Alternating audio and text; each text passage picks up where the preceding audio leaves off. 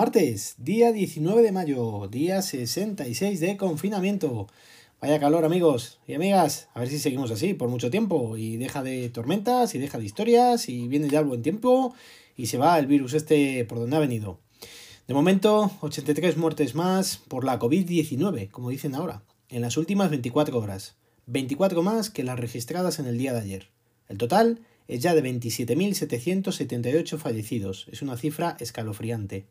El número de contagiados comunicados positivos detectados a través de las pruebas de PCR ha sido de 295, 10 más que ayer, siendo ya el total de 232.037.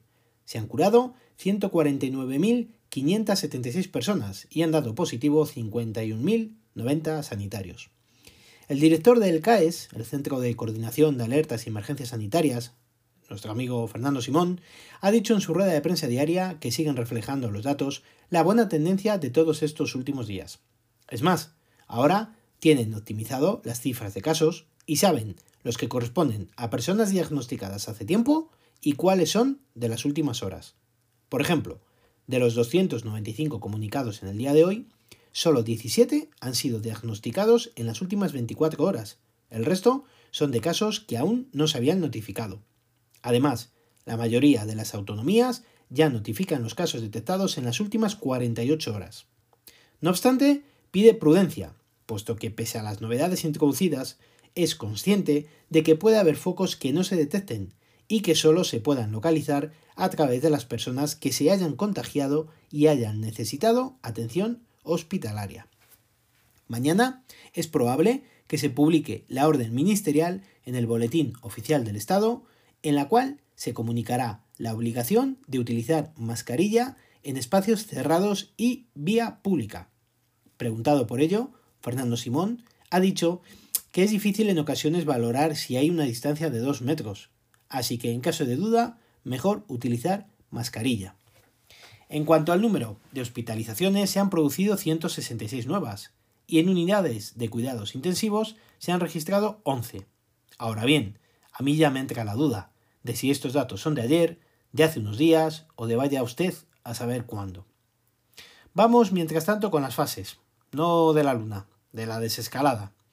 Madrid, ojo, eh, Madrid, que todavía sigue en la fase cero, está estudiando pedir el fase, el, uy, el fase, estoy yo ya con las fases, el pase de forma anticipada a la fase 2 para el día 1 de junio, siempre y cuando, evidentemente, el próximo lunes, día 25 de mayo, pasen finalmente a la fase 1. Mientras tanto, Asturias quiere pasar ya a la fase 2 para el próximo lunes día 25. Recordad que, en teoría, cada comunidad tiene que estar un mínimo de dos semanas en dicha fase. La comunidad valenciana parece ser que también lo había solicitado y al final han rectificado y no lo van a pedir. Hoy en el apartado de tecnología os quería hablar de los adaptadores que ayer os comenté tenía pensado comprar. Por fin me he decidido, le he dedicado un poquito de tiempo y ya los tengo pedidos. Espero que funcionen perfectamente. Ya os contaré cuándo me lleguen. Ambos los he comprado, como casi todo, en Amazon. Vamos a ver, para el iPad Pro he comprado un adaptador que me ha costado 20,99 euros. La marca no os la digo porque no es conocida. Pero no os preocupéis que os colgaré unas fotos cuando me llegue en el blog y también en Twitter. Tiene, o más bien viene, con dos puertos USB 3.0, salida HDMI, lector de tarjetas SD y micro SD. Me ha costado decidirme porque quería los puertos USB 3.0 y muchos de ellos, si leías la letra pequeña, venían con USB 2.0. Además, también quería las ranuras de las tarjetas de memoria, para así tener un poco de todo. La verdad es que tiene buena pinta, es pequeñito, pero ya os contaré cuando me llegue a ver qué sensación me da. Creo que me llega esta semana, el viernes. Para el iPad de educación también he comprado el adaptador. En este caso, como os comenté, no quería la salida HDMI, puesto que tenemos el adaptador original de Apple, y me he centrado en salidas USB y tarjetas SD. Tiene simplemente una salida USB y su correspondiente ranura para tarjetas SD y micro SD. Nada más, para este iPad tenemos de más. Si en el iPad Pro no creo que sea uno de los accesorios más utilizados, para este todavía menos. pero entiendo que debemos de tenerlo para en cualquier momento colocar un pincho que tengas por ahí a mano. Su precio es de 12,99 euros y también os colgaré las fotos en Twitter y en el blog cuando lo reciba. Este producto hasta la próxima semana no me llegará, pero vamos, no me urge ni lo más mínimo, ni el uno ni el otro, así que ya os iré contando. Pero cuidado, que ahora viene lo bueno, que aquí no queda todo. Nada, que no sabéis que me he comprado también. No, no lo vais a saber, que va, si, si estoy medio, medio zumbado. Me he comprado un palomitero. Como imaginaréis, es un cacharro para hacer palomitas en grano, en vez de las de microondas que cada vez escasean más. Pues bueno, ya os contaré cómo funciona, porque he estado leyendo alguna reseña del que, del que finalmente he comprado y parece ser que lanza las palomitas con una, con una energía que a lo mejor llegan hasta la casa de mi vecino, o las puedo utilizar como arma para defenderme. En algunos comentarios indicaban que también lanza los granos, así que si te da uno, tiene que ser como un perdigonazo. Ay Dios. En fin, que todo lo que en teoría me iba a ahorrar con el cambio de tarifa de O2, me lo he gastado antes de ahorrármelo, así que vamos por el mal camino. De momento no pienso comprar nada más. Ya está bien por un tiempo.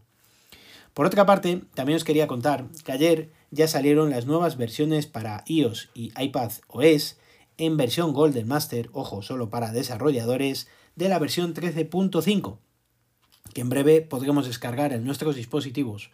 Seguramente la próxima semana, si no es antes. Viene sobre todo con mejoras de funcionamiento, corrección de errores y con la nueva opción de seguimiento de pacientes con COVID, que de momento creo que sirve de poco, pero entiendo que ya nos irán dando más información al respecto. Yo desde luego, en cuanto lo tenga y lo vea, si se puede activar, lo activaré para ver si así conseguimos algo entre todos. También viene con la nueva opción para Face ID, la que en cuanto te detecta que llevas mascarilla, te pide el código de inmediato sin necesidad de andar eh, con errores de detección, evidentemente. Lo que sí que ya está disponible para, descargar, así que corred a por ella, es la nueva versión para Watch OS, es decir, para nuestros relojes de la manzana. Quien lo tenga, está ya disponible la versión 6.2.5, creo que la última que teníamos era la 6.2.1, si no recuerdo mal, o sea que han, han, dado buen salto, pero en la cual solo informan que incluye mejoras y corrección de errores. Así que corred a por ella. Así que nada más, amigos y amigas, mañana más y mejor. Espero que estéis todos fantásticamente. Si queréis contarme algo, ya sabéis que lo podéis hacer al mail elgafaspodcast.com o en Twitter como arroba elgafaspodcast. Recuerda visitar mi blog, os dejo la dirección en las notas del episodio. Un saludo a todos y muchas gracias por vuestro tiempo. Hasta mañana. Mañana, ya sabéis, más y mejor.